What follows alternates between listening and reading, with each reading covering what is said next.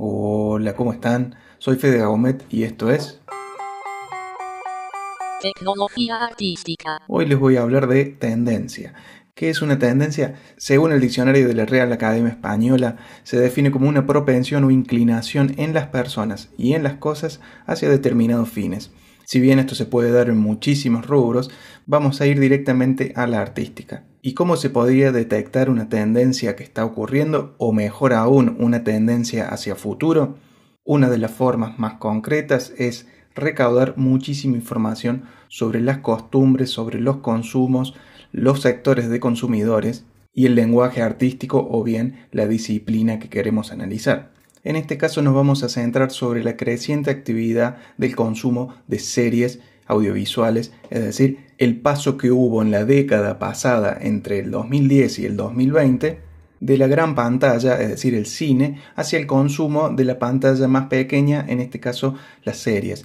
Eso propició que se desarrollaran un montón de plataformas de consumo, entre ellas la más popular es Netflix. Habiendo ya limitado el objeto de estudio que son las series, tendríamos que ver qué es lo que está sucediendo y si a futuro hay algún mercado de consumidores. Por ejemplo, la empresa Arena Media que se dedica a estudiar el comportamiento del consumidor coincide con el Workgroup McCain sobre el estudio de los adolescentes y jóvenes entre 13 y 25 años en que en los años 2018, 19 y principios del 20 el consumo audiovisual del gaming se aumentó en más del 70%. Esto es que este rango de población consume gamers en directo jugando en diferentes plataformas.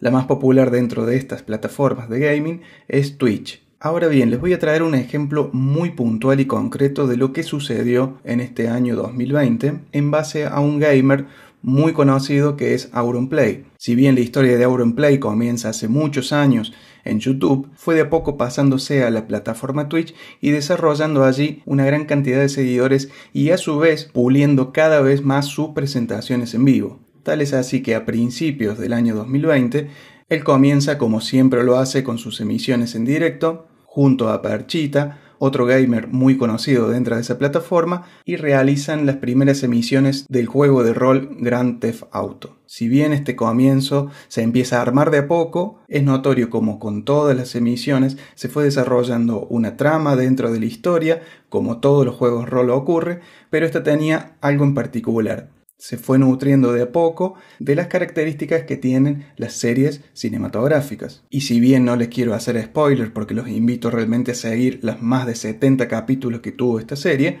el final es de lo más envidiable que podría tener una serie cinematográfica.